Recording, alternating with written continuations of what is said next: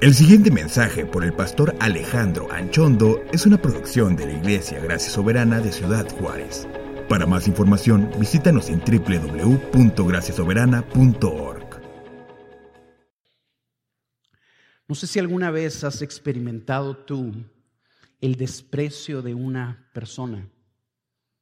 No sé si te has sentido menospreciado por otro.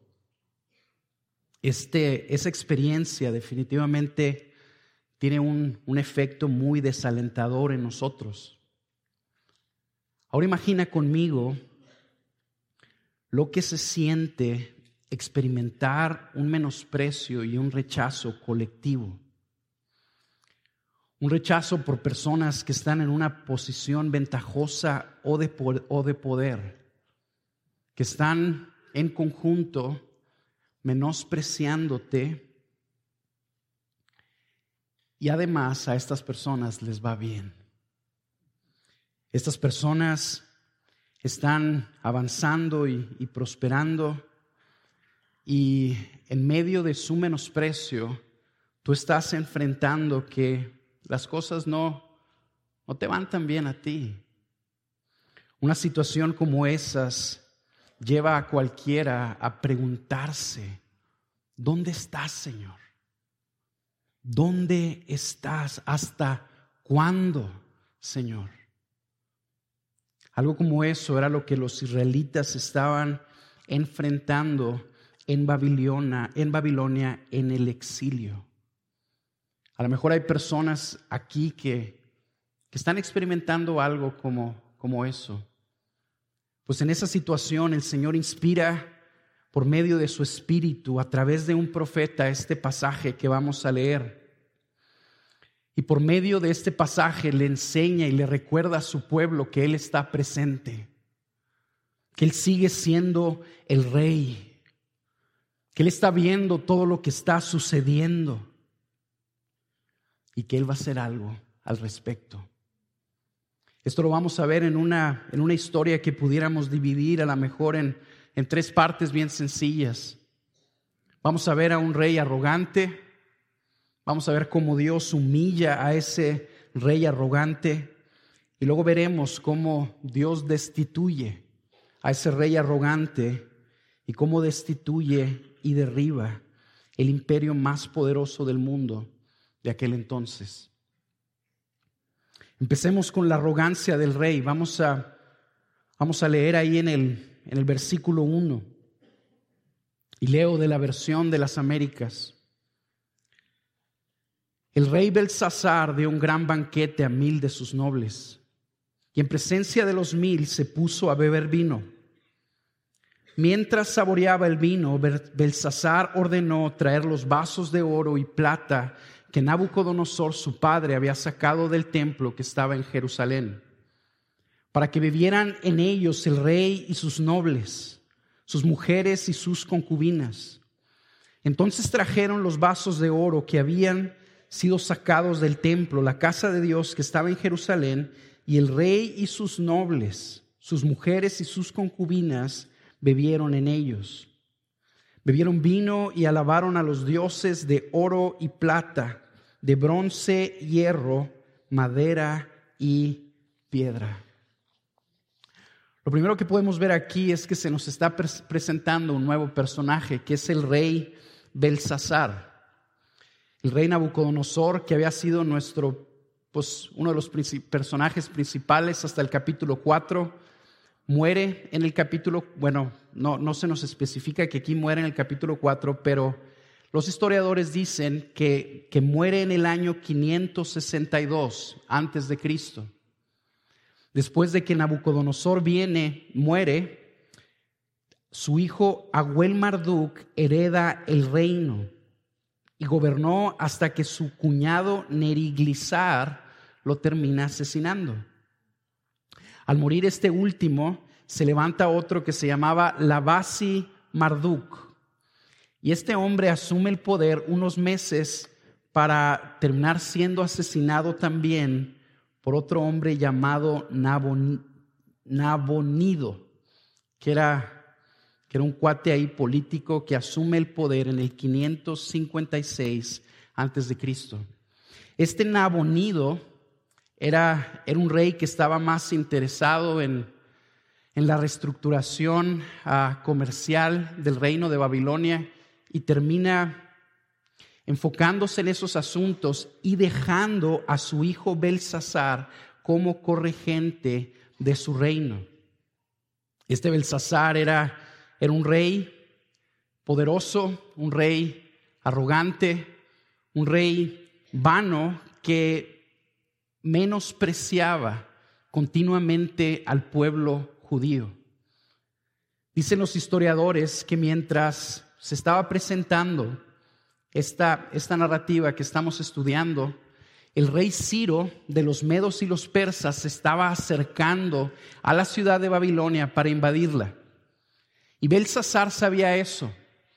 Pero Belsasar quería demostrar que él era invencible, que Babilonia era impenetrable, que no solo era una nación rica, una nación poderosa, sino que era una nación que no podía ser conquistada por los otros ejércitos que él mismo menospreciaba. Pues mientras está sucediendo esto, que se acerca Ciro, el rey de los medos y los persas, a conquistar Babilonia, Belsasar, para demostrarle a su gente lo confiado que está en su poderío, en su ejército y en, y en, la, y en la fuerza de su ciudad, hace un banquete. Y hace un gran banquete. Un banquete donde invita a mil de sus nobles. Y en este, y en este banquete no solo derrocha comida, vino, riquezas, sino que se le ocurre cometer un sacrilegio tremendo. Este Belsasar llama y manda traer unas copas sagradas que Nabucodonosor se había traído de Jerusalén, de la casa de Dios, y se las empieza a repartir a sus nobles y empieza a beber vino en ellas. Nosotros necesitamos entender que estos que estas copas eran eran utilizadas únicamente para los ritos de los sacrificios en el templo. Eran ritos en los que se honraba al Dios de Israel. Y Belsasar en un en un intento por decirle a Babilonia y a sus nobles y a sus sabios y a su ejército, que él tenía el poder y que estaba confiado en su poderío y en sí mismo, en su capacidad para gobernar, lo que pretende hacer es burlarse del Dios a quien uno de los reyes más grandes de Babilonia había temido, al Dios de Israel. Empieza a burlarse de él públicamente y empieza a adorar con esos utensilios a dioses de su propia creación. Esta, esta arrogancia y este menosprecio que nosotros vemos aquí en, aquí en Belsasar era, era algo que los judíos veían en el día a día. Esta actitud que el rey tenía, él la expresaba no solo en fiestas como estas, sino en su gobierno. Y esta actitud era impregnada en su pueblo también. Así veía Babilonia al Dios de Israel y menospreciaban a los judíos también. Algo parecido a lo mejor como lo que tú has experimentado cuando, cuando estás rodeado de personas que no temen a Dios. Personas que, que menosprecian lo que tú crees y se burlan de aquello en lo que tú estás fundamentando tu vida. Cuando tú, experimentas ese tipo de burlas de personas más poderosas que tú y que a lo mejor te das cuenta que les va bien, que sus familias están mejor que las tuyas, que sus casas y sus propiedades florecen mejor que las tuyas y que te dicen, ¿dónde está tu Dios? Algo parecido era lo que los judíos experimentaban en el día a día. Y en ese ambiente el Señor les da este pasaje. Les da este pasaje, entre otras cosas, para recordarles que el menosprecio y la arrogancia primordialmente estaba siendo hacia Él. Cuando tú y yo somos menospreciados por poner nuestra fe en Jesús, estamos simple y sencillamente siguiéndolo, confiando en que lo que Él dice es verdad. Y otros rechazan aquello en lo que tú y yo fundamentamos nuestras familias. El Señor, entre otras cosas, quiere recordarnos que ese desprecio está dirigido principalmente hacia Él. La época en la que ustedes y yo estamos viviendo está y estará produciendo un ambiente hostil cada vez más para el creyente. Anteriormente las personas religiosas, las personas que practicaban alguna fe eran consideradas como agentes de bien. Eran personas que producían buenas familias eran personas que, producían buenos hijos, que le daban un bien a la comunidad. Pero nuestros tiempos están cambiando. Y ahora nuestra sociedad está caminando cada vez más a en lugar de contarnos como agentes de bien, a contarnos como enemigos sociales. La comunidad en la que tú y yo vivimos es una comunidad arrogante, la época en la que tú y yo vivimos es una época compuesta por hombres y mujeres arrogantes. Hay incluso sociólogos que dicen que probablemente estas generaciones son las generaciones más arrogantes de la historia, donde lo que está rigiendo las vidas de los hombres es su propia razón. Y se está exaltando la capacidad que tenemos nosotros para decidir por nosotros mismos lo que está bien y lo que está mal. Se está exaltando el valor de una supuesta tolerancia que ponen al hombre como una como un ente que puede definir lo que es la verdad, lo que es la mentira. Se exalta el valor de que te conviertas en lo que tú quieras y de que le expreses a los cuatro vientos lo que sientas. Y eso se toma como virtud. Y nosotros como cristianos, como discípulos de Jesús, que estamos siguiendo al Mesías, y que simple y sencillamente estamos tratando de regir nuestras vidas por aquello que Él nos dice que es verdad, por aquello que Él señala como honorable y como virtuoso. Ya no seremos vistos como agentes de bien, sino como enemigos de este progreso que el mundo está promoviendo. Ese ambiente lo sentiremos más cada día sobre nuestras cabezas. A lo mejor tú ya, has estado experimentando esto un poquito más. ¿Qué estás haciendo tú en tu trabajo o en tu familia? Menospreciado. Porque estás creyéndole a Él. Porque quieres vivir para agradarlo a Él en lugar de vivir para agradarte a ti mismo. Entre otras cosas, yo creo que podemos ver tres detallitos bien sencillos en esta parte del pasaje. La primera de ellas, como les dije ahorita, es que Dios nos está recordando que Él está consciente, que Él está viendo la hostilidad que tú y yo estamos sufriendo por honrarlo a Él. Como les dije ahorita, la segunda es que ese menosprecio y ese rechazo primordialmente es contra Él. Si los babilonios y Belsasar todos los días hacían un lado al pueblo judío, los tachaban como, como extranjeros, agregados, siervos. La actitud que había detrás de eso era un desprecio al Dios de Israel. Y Él lo está viendo. Y la tercera cosa bien sencilla que podemos ver es que Dios hace algo al respecto.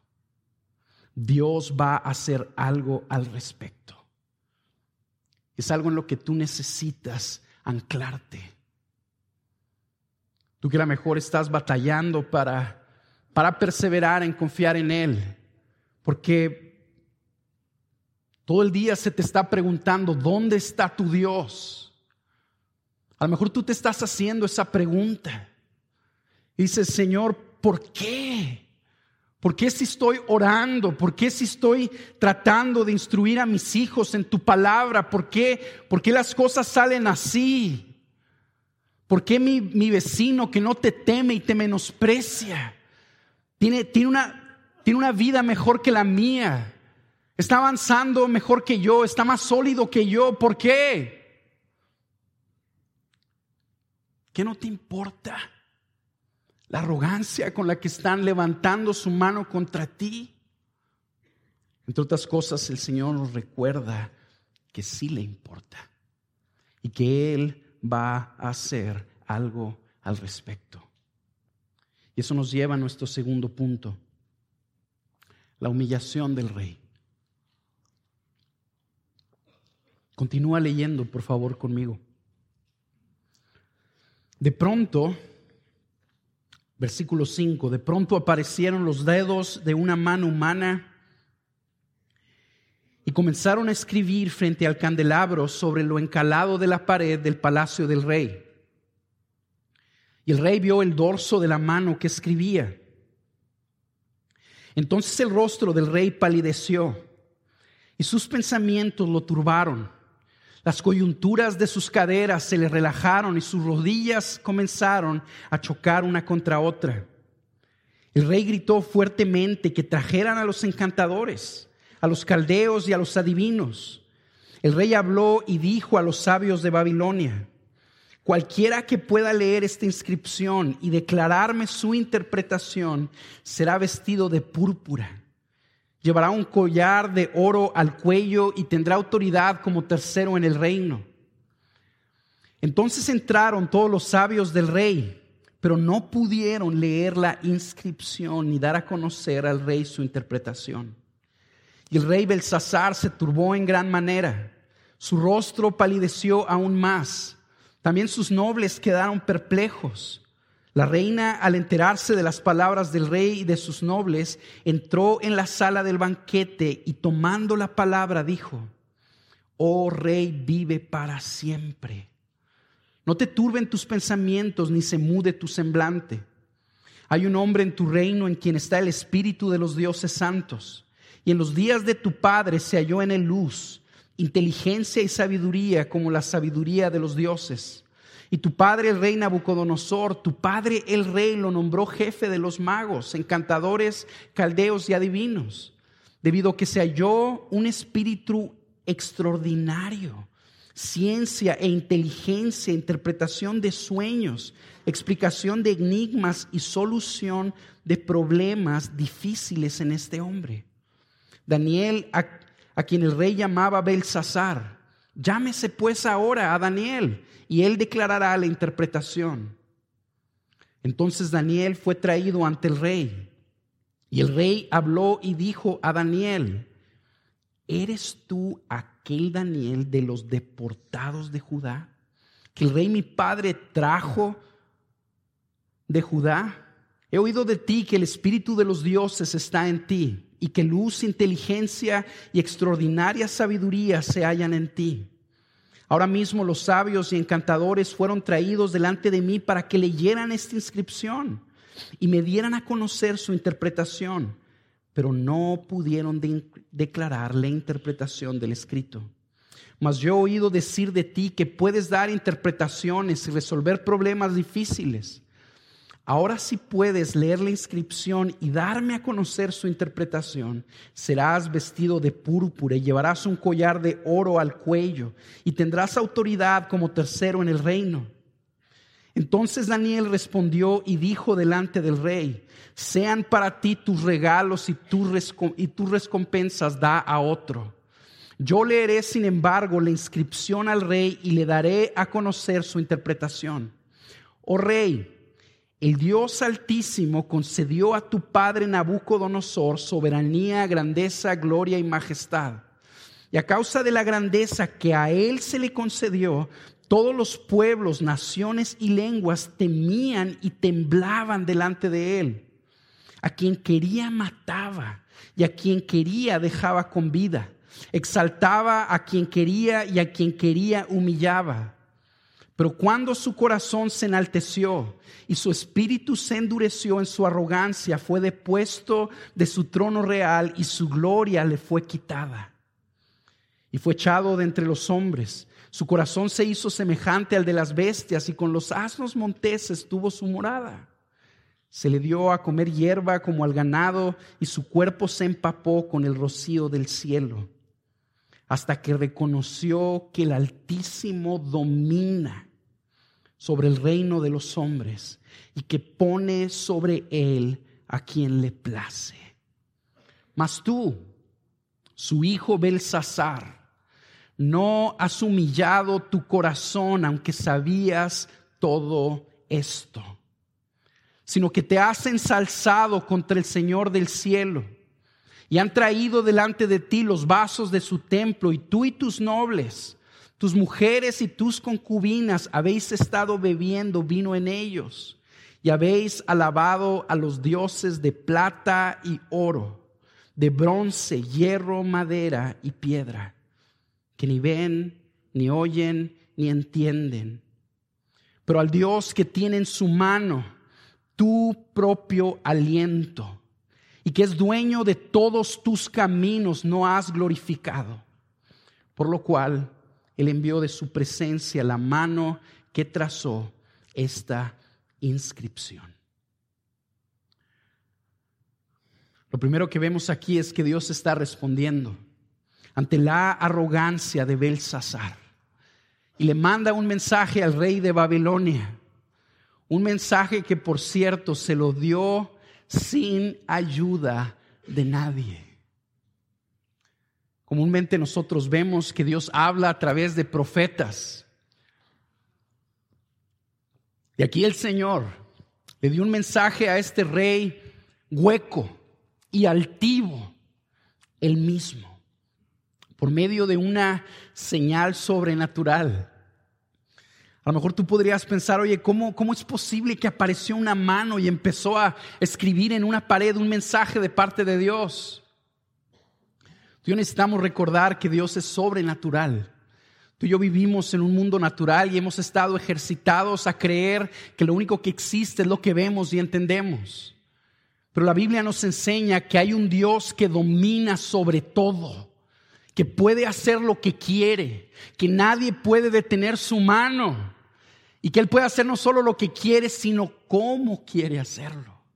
Y Él escogió hacer este milagro y esta señal y le pinta un mensaje en lo encalado de la pared al rey. Se usaba que, que, ahí en, las paredes, en lo, encalado de la pared, los reyes comúnmente escribieran de sus hazañas y de su grandeza. Pues ahí el Señor le está dando un mensaje de juicio. Un mensaje que lo aterra. De una manera bien sencilla de un momento para otro, el Señor termina humillando al hombre y a su consejo, que eran considerados los reyes de la tierra. Tú vemos aquí a, a Belsasar y a sus nobles, y, fácilmente podemos menospreciarlos porque la historia así los pinta. Pinta a este, a este rey vacío que, que convoca a sus sabios y los sabios terminan siendo igual de vacíos que él, no pueden interpretar un mensaje. Pero necesitamos recordar que estos hombres eran los más poderosos del mundo de aquel entonces. Eran sabios que habían ayudado a otros reyes a construir el gran imperio de Babilonia. Es algo así como si de repente el presidente de Estados Unidos, que tuviera la facultad de convocar con una simple orden a los hombres más sabios de Estados Unidos para resolver un dilema que tiene enfrente. Imagínate que les habla y que empiezan a llegar los eruditos de las principales universidades como Harvard, Yale, Stanford. Empiezan a, llegar ahí estrategas de empresas como Procter Gamble, Microsoft, Walmart, Bank of America, y ahí están ellos todos sentados en una mesa. El presidente de la nación más poderosa del mundo les dice, vamos a resolver este, este dilema que tengo enfrente, ayúdenme. Dios termina humillando a este grupo tan selecto de personas y lo hace con un mínimo esfuerzo. ¿Habrá Dios batallado para dar ese mensaje? ¿Habrá Dios batallado para hacer que una mano aparezca y escriba un mensaje de juicio sobre una pared? Claro que no. De esa manera le está remachando a su pueblo que el rey del universo es Él que el que gobierna es Él y que Él tiene el poder para humillar inmediatamente a quien Él quiere. La escena que nosotros vemos del rey Belsasar aquí es una escena humillante. El rey más poderoso del mundo de aquel entonces, que estaba gobernando un imperio invencible, que cuando vienen sus enemigos a su puerta, en lugar de preparar una estrategia para enfrentarlos, se pone a hacer una fiesta, que levanta su mano contra el rey del cielo y empieza a adorar otros dioses con sus utensilios sagrados. Este rey lo vemos aquí gritando sin control lo vemos temblando, pálido, delante de sus invitados.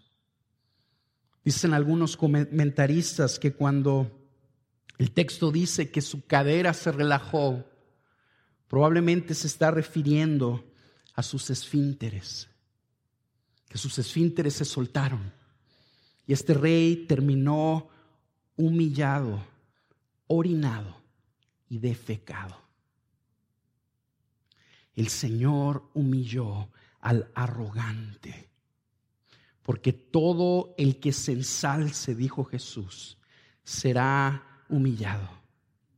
Y cualquiera que se humille será ensalzado. Es una verdad que tú y yo necesitamos recordar continuamente. Y en especial cuando cuando estás sufriendo un rechazo y un menosprecio por lo que tú crees. Tú estás poniendo tu fe en Jesús, un menospreciable carpintero para el mundo. Y tú estás simple y sencillamente tratando de seguirlo a Él, en medio de tu debilidad y en medio de todas tus fallas. Pues el Señor que ha afirmado ser dueño de ti, tú necesitas recordar que Él va a humillar al arrogante.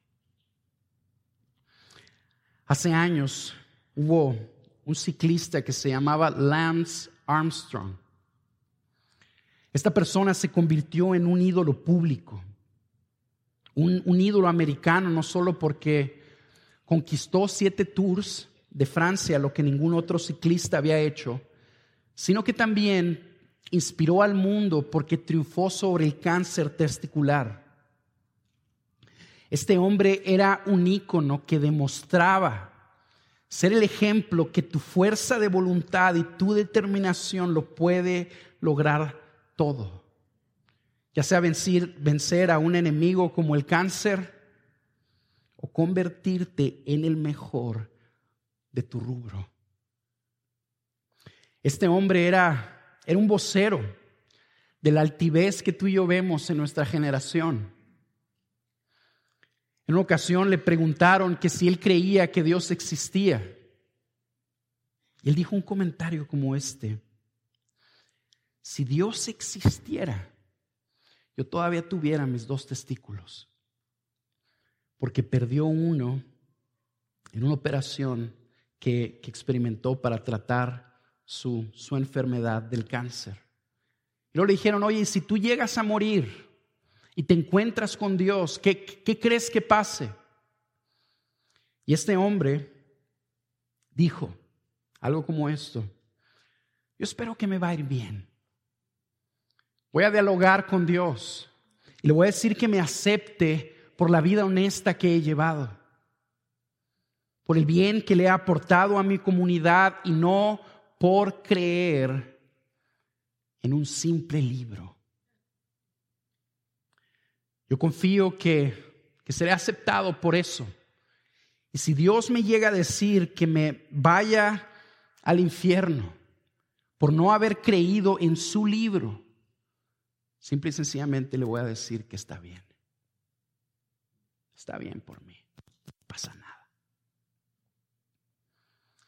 Este hombre arrogante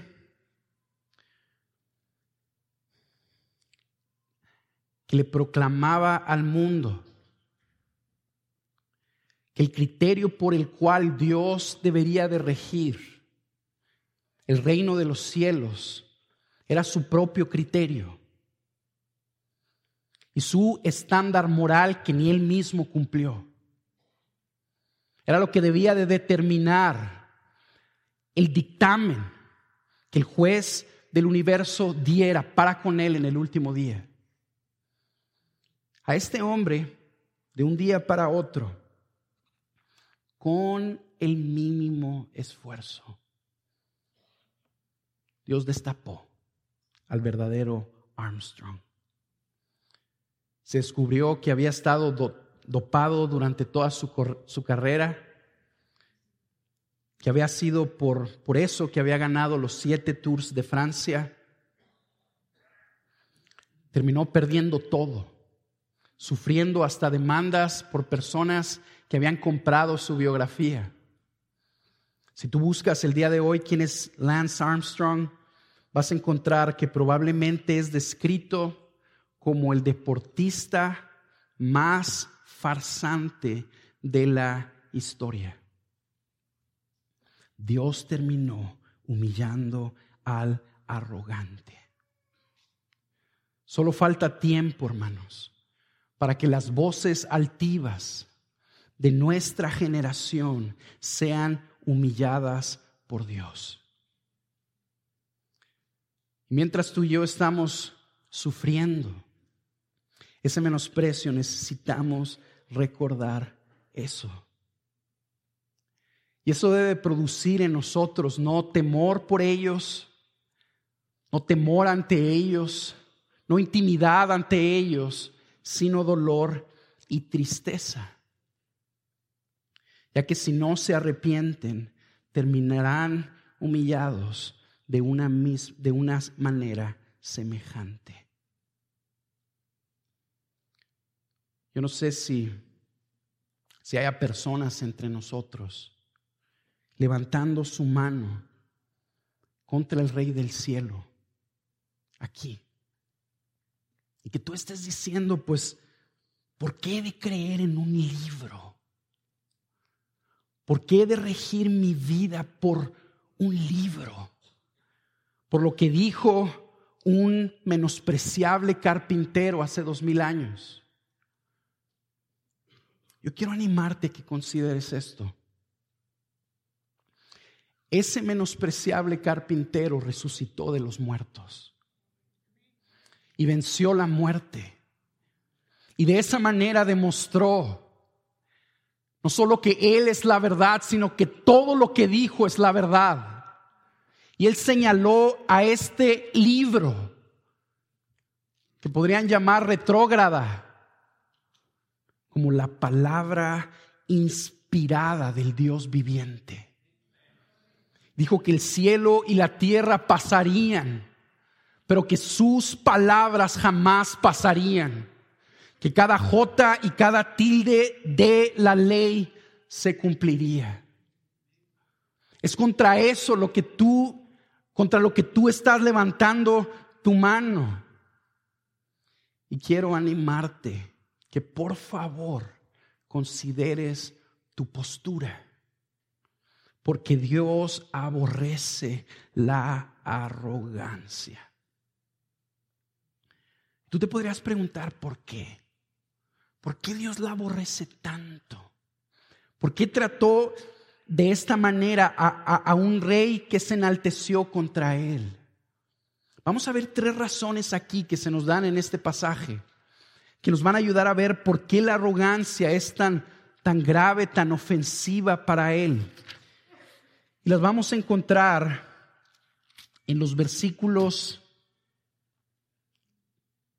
22, del 22 al 24. La primera de ellas es esta.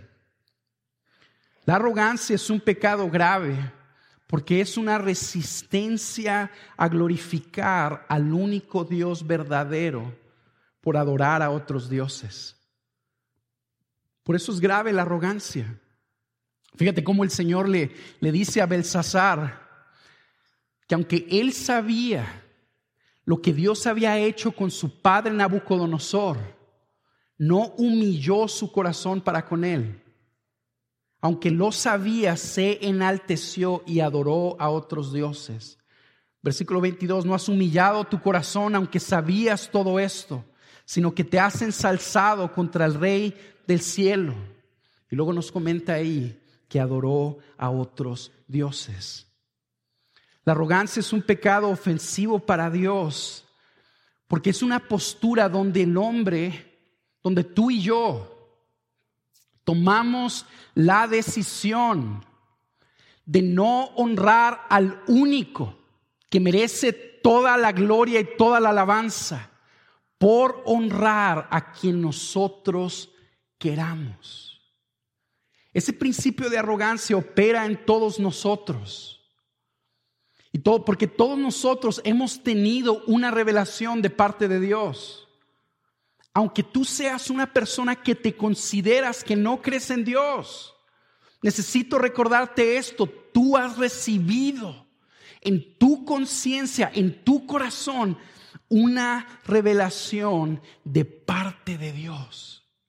Y aunque no estés viviendo para Él, no estás viviendo para Él, no porque Él no se haya mostrado a ti sino porque a pesar de que se mostró a tu vida, tú estás tomando la decisión de resistirlo por adorar a quien tú quieres.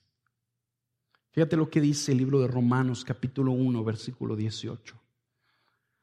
Porque la ira de Dios se revela desde el cielo contra toda impiedad e injusticia de los hombres que con injusticia restringen la verdad porque lo que se conoce acerca de Dios es evidente dentro de ellos, pues Dios se los hizo evidente.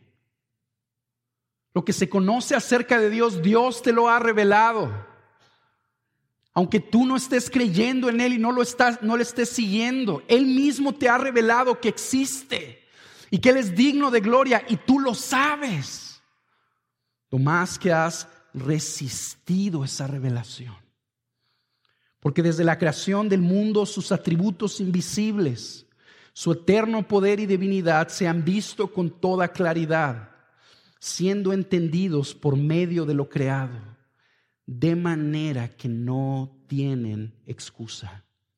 Pues aunque conocían a Dios, no le honraron como a Dios ni le dieron gracias sino que se hicieron vanos en sus razonamientos y su necio corazón fue entenebrecido. Profesando ser sabios, se volvieron necios. La arrogancia es un pecado tan grave porque nos lleva a ti y a mí a tomar la decisión de quién es el que merece adoración. ¿Quién es el que merece gloria? ¿Quiénes somos tú y yo? ¿Quiénes somos nosotros para decidir quién ocupa el lugar del trono? ¿Quién somos tú y yo? Imagínate que alguien llega a tu casa y te dice, a partir del día de hoy, yo seré el dueño de este lugar. Y esa mujer que tú llamas esposa será mi esposa. Y esos hijos que te honran a ti me van a honrar a mí por mi decisión. Si eso me pasara a mí, yo le preguntaría al tipo, ¿quién te crees que eres? Sobre mi cadáver vas a ocupar el lugar que me pertenece a mí. Algo semejante es lo que hacemos nosotros cuando después de que Dios se ha mostrado a nuestras vidas, en lugar de honrarlo, tú y yo queremos decidir a quién honrar y glorificar. Razón número dos por la cual la arrogancia es un, es un pecado ofensivo para Dios, tan ofensivo para Dios. Es una resistencia a glorificar al que sostiene nuestro aliento. Fíjate cómo, dice el texto, pero al Dios que tiene en su mano tu propio aliento, no has glorificado. Belsasar al estar adorando a otros dioses de su propia creación, dioses que por cierto ni siquiera se mencionan sus nombres, son más dioses de oro, de plata, que no ven ni oyen, ni entienden. El Señor le dice, Tú, no tú decidiste no honrar al que está sosteniendo tu aliento. Creamos o no, amigos, estamos en deuda con Dios ya. ¿Por qué? Porque Él nos hizo. Y no solo Él nos hizo, sino que Él sostiene nuestro aliento. Tú y yo estamos vivos el día de hoy por Él. Tú y yo estamos vivos porque Él sigue sosteniéndonos vivos en el momento el que, que en Él quiera la vida se acaba. Un padre sostiene a su hijo, lo alimenta, lo viste, le da, le da un lugar donde dormir. Por lo tanto, el niño le debe a su padre honra y respeto. Es una deuda que ya tiene con él. Es ofensivo para Dios que nosotros, que somos sostenidos por Él, creados por Él, en lugar de agradecerle y glorificarlo, glorifiquemos a otros dioses que no ven ni entienden. O nos glorifiquemos a nosotros mismos, pensando que nuestra vida depende de nosotros, que tú y yo estamos de pie porque somos bien fuertes. Eso es hueco. Razón número tres resistencia a glorificar al dueño de nuestros caminos. El Señor le dice a Belsasar, por medio de Daniel, no has glorificado al que es dueño de todos tus caminos. Belsasar no estaba adorando al que era dueño de su vida y al que era dueño de todo lo que él hacía por adorar a otros dioses que él decidió crear y adorar, por adorar sus propias fantasías. Mi esposa acaba de, de volver de la ciudad de Austin. Estuvo allá la semana pasada visitando a la familia Ramos. Me platicó un incidente interesante. Me dice que se está dando una dinámica ya en la Universidad de Austin, donde las señoritas están yendo a las clases con, blusas transparentes, enseñando su cuerpo. Y lo están haciendo como parte de una campaña donde ellas le están gritando al mundo que son dueñas de su cuerpo y que pueden hacer lo que quieren con su cuerpo. Este pasaje, entre otras cosas, nos ayuda a ver que eso es arrogancia, porque nosotros no somos dueños de nuestro propio cuerpo. Hay uno que es dueño de nuestras vidas y de todos nuestros caminos. Y ese es el rey que domina sobre todo. Él es el que es dueño. Cuando en lugar de tú y yo vivir para adorarlo a Él, vivimos como si fuéramos los dueños, estamos caminando contra Él. ¿Habrá alguien aquí que está caminando como Belsasar? A lo mejor no estás cometiendo sacrilegio y, y, ofendiendo al Dios del cielo de una manera así tan, tan, tan seria y tan gráfica como Él. Pero quiero animarte a que te preguntes si en lugar de adorar a Dios estás adorando lo que tú decides que es valioso. Si estás caminando sin honrar al que sostiene tu aliento y que es dueño de tus caminos. Si es así, yo quiero animarte. Lo mejor que puede pasarnos es abrazar a Dios como rey. Abrazarlo como Él es. No tratar de, de modificarlo, de manipularlo para que, para que ese Dios termine siendo lo que tú y yo queremos que sea. Y borrar lo que Él dice y tratar de armar un Dios de nuestra propia creación que, que, supla y cubra nuestras necesidades. Eso es lo que hacen las religiones del mundo. Inventan dioses por medio de su propio estómago, tratando de definir a Dios como ellos quieren, según lo que les convenga. Yo quiero, decir, yo quiero animarte a que consideres conmigo que eso es injusto. Dios hay uno. Dios es Dios. Y solo uno puede ser reconocido como el rey y es Él, el que domina sobre todo. Lo mejor que puede pasarnos es abrazar a Dios como rey. Y eso nos lleva a nuestro tercer punto que vamos a ver bien rápidamente, la destitución del rey. Y esta es la inscripción que fue trazada. Mené, mené, tekel, ufarsin. Esta es la interpretación del escrito Mené, Dios ha contado tu reino y le ha puesto fin. Tequel, ha sido pesado en la balanza y hallado falto de peso. Perez, tu reino ha sido dividido y entregado a los medos y persas. Entonces Belsasar ordenó que vistieran a Daniel de púrpura y le pusieran un collar de oro al cuello y que proclamaran acerca de él que él tenía ahora autoridad como el tercero en el reino. Aquella misma noche fue asesinado Belsasar rey de los caldeos. Y Darío, el Medo, recibió el reino cuando tenía 62 años. En esta porción vemos cómo se clarifica el juicio que Dios le había mandado a Belsasar y cómo se cumple ese juicio. Y es bien interesante cómo Dios describe la forma en la que cae el imperio de Babilonia. Si te fijas, aquí hubo un cambio de poder. Babilonia cayó, el gran imperio cayó, el imperio que conquistó Judá y que se llevó a sus habitantes, a su ciudad, cayó. Y es descrito por parte de Dios en dos versículos.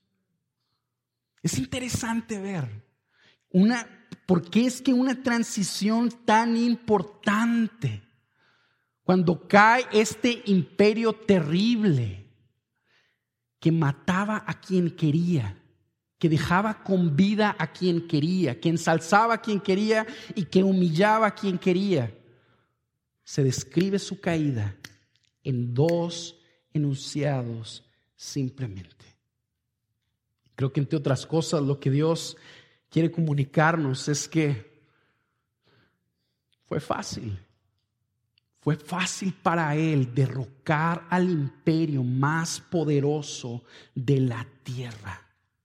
Fue sencillo, porque él es el que hace su voluntad en el ejército del cielo y en entre los habitantes de la tierra.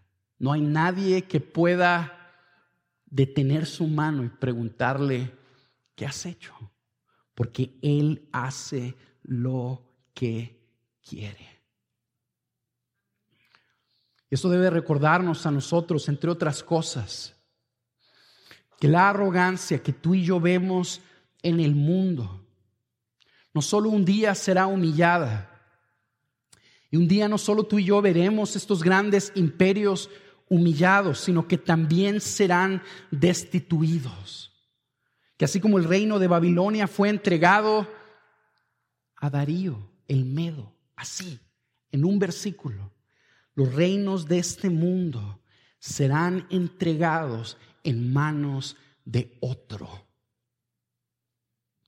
La pregunta es, ¿quién es este otro? ¿Quién es este otro a quien el, a quien el reino del mundo le será entregado de una manera visible? Daniel nos ha estado diciendo de esto. Daniel nos ha estado enseñando, por ejemplo, nos lo dijo en el capítulo 2, versículo 44. El Dios del cielo levantará un reino que jamás será destruido. Y este reino no será entregado a otro pueblo. Desmenuzará y pondrá fin a todos aquellos reinos y él permanecerá para siempre. ¿Quién será el rey que tome el reino que, permanecerá para siempre. Ese rey será Jesús. Y quiero que veas cómo, cómo lo describe en Apocalipsis. En Apocalipsis nosotros tenemos un pasaje donde de una manera profética se anuncia la caída de los gobiernos del mundo. Y se dice que cayó Babilonia también, que cayó la gran Babilonia. Bueno, pues en ese pasaje se nos describe al rey que tomará el reino. Fíjense lo que dice Apocalipsis 19, versículo 1 y 2, y luego nos vamos a ir del 11 al 16. Después de esto oí como una gran voz de una gran multitud en el cielo que decía, aleluya, la salvación y la gloria y el poder pertenecen a nuestro Dios porque sus juicios son verdaderos y justos, pues ha juzgado a la gran ramera que corrompía la tierra con su inmoralidad. Ahí está hablando de Babilonia. Y ha vengado la sangre de sus siervos en ella. Versículo 11, y vi en el cielo, y vi el cielo abierto, y he aquí un caballo blanco. El que lo montaba se llamaba fiel y verdadero, y con justicia juzga y hace la guerra. Sus ojos son como una llama de fuego y sobre su cabeza hay muchas diademas. Y tiene un nombre escrito que nadie conoce sino él. Y está vestido de un manto empapado en sangre. Y su nombre es el verbo de Dios. Y los ejércitos que están en los cielos, vestidos de lino fino, blanco y limpio, le seguían sobre caballos blancos de su boca sale una espada afilada para herir con ella a las naciones y las regirá. Las gobernará con vara de hierro. Y él pisa el agar del vino del furor, del furor de la ira del Dios Todopoderoso. Y en su manto y en su muslo tienen un nombre escrito, Rey de Reyes y Señor de Señores. Este pasaje nos está anunciando la venida de este rey. Si tú y yo vemos al rey Belsasar hueco, altivo, vano, inmoral, déspota, materialista, irracional, sin peso, falto de peso, eso, eso produce en nosotros una, una desesperación, un deseo de encontrar a un rey diferente un rey diferente que rija el mundo, que gobierne el mundo y que este rey sea justo, que este rey sea sabio, que sea santo, que sea digno, que tenga capacidad de gobernar, que sea humilde, sobrio, invencible, que pueda realmente protegernos y salvarnos. La Biblia nos dice que ese rey es el verbo encarnado. El carpintero de, de Nazaret, que el mundo fácilmente menosprecia. Él que murió en tu lugar y que resucitó venciendo la muerte. Él es el que vendrá a regir las naciones. Su reino nunca tendrá fin. Y en medio de este mundo hostil, tú y yo necesitamos recordar eso. Y necesitamos recordar que ese Dios que resiste a los altivos, a los arrogantes, le da su gracia a los humildes. Y tu parte y la mía es simple y sencillamente es humillarnos a Él y seguir confiando en Él, que Él nos dará gracia. Él te va a dar gracia y Él te va a encontrar ahí donde estás. Y por medio de su poder te va a ayudar a perseverar confiando en Él. De aquellas personas que, que decíamos que están viviendo rechazándolo, rechazando al Dios del universo. A lo mejor tú estás diciendo, me estás diciendo que abrace a Dios como rey. Ok, quiero hacerlo. Lo más que hay un problema. Toda mi naturaleza se revela contra Él. No, no quiero seguirlo. Quiero seguir mis propios caminos. Lo he estado entendiendo. Me queda claro, se me hace que es justo, que es, que es congruente, que yo estime a Dios como lo que Él es y no como lo que yo quiero que Él sea. Pero no puedo, no puedo seguirlo a Él. Ese pasaje también necesita recordarte a ti que si tú te humillas ante Él, vas a enfrentar gracia también. Vas a encontrar gracia también. Porque este Rey de Reyes vino a morir en tu lugar y en el mío por nuestros pecados y nuestra rebeldía. Y cuando nos humillamos ante Él, no solo lo encontramos como el Rey, sino como nuestro Salvador, que tiene la capacidad de transformar nuestro rebelde corazón para simple y sencillamente guiarnos y dejarnos guiar por su voluntad. Corre a Él. No vas a encontrar a un rey déspota, sino un rey manso y humilde que te ama. Vamos a orar. Esperamos que este mensaje te haya sido de edificación. Puedes compartir este y otros recursos en www.graciasoberana.org. Si nos visitas en Ciudad Juárez, Chihuahua, te invitamos a nuestro servicio dominical a las 11 de la mañana. No olvides mantenerte en contacto por medio de nuestra página de Facebook.